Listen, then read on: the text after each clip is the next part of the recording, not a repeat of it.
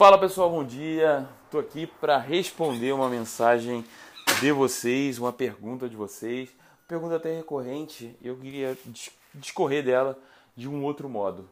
É, vocês perguntaram o seguinte: como é que eu sei que o meu meu meu diálogo tá bom? O que que, que, que a gente precisa fazer para que esse diálogo fique bom?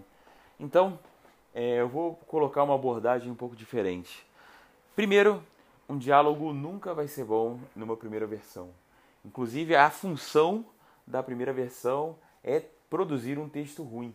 Então, não acho que os diálogos, que são muito difíceis de, de serem escritos, vão escapar essa, essa triste maldição. Então, os primeiro, o diálogo da primeira versão vai ser muito ruim. Então, depois você, então você, entendendo isso, você sabe que você precisa retrabalhar esses diálogos.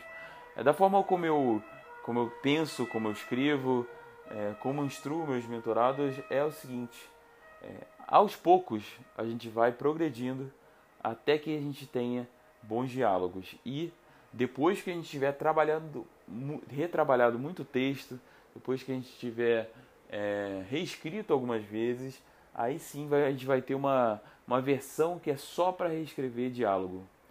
É, diálogo é tão importante assim. Diálogo é uma das duas formas de a gente ter ação, movimento é, no nosso, na nossa história. A primeira é própria, a, o próprio movimento físico. O segundo é o diálogo. Então ele é importante e além disso é, ele caracteriza muito é, as personagens. Então ele tem, não faltam importâncias para ele. Dito isso, quando você estiver chegando ao final você tem que ter algumas certezas. Primeira certeza é nenhum diálogo é irrelevante. Se ele não tiver nenhuma importância a não ser é, colocar alguma informação para o leitor, é sinal que você deve cortar ele ou rearranjar ele até que ele tenha alguma significância. Ele não pode ser uma conversa fiada, ele tem um propósito específico. Toda frase num diálogo tem que ser estrategicamente colocada. Então é um jogo é, como se fosse uma dança. Então, as pessoas que estão nessa dança têm que é, convergirem, mesmo que eles discordem. Então, mesmo numa, num diálogo onde tudo vai ser. É, os dois vão discordar, os três vão discordar, mesmo assim eles têm que dançar no mesmo ritmo. Então, é, tudo, todo passo tem que ser bem dado, todo passo tem que é, ter uma consequência, mesmo que seja o silêncio.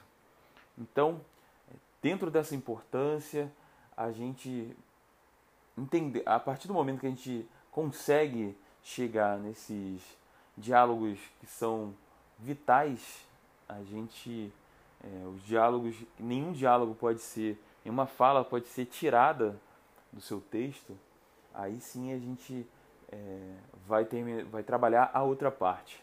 A outra parte é, é caracterizar é, as personagens através da fala em um ponto que você não vai precisar dizer é, fulano disse. É, essa, esse diálogo vai, já vai estar muito bem caracterizado pela escolha de palavras, pelo, pelo movimento em cena, é, pelas ideias.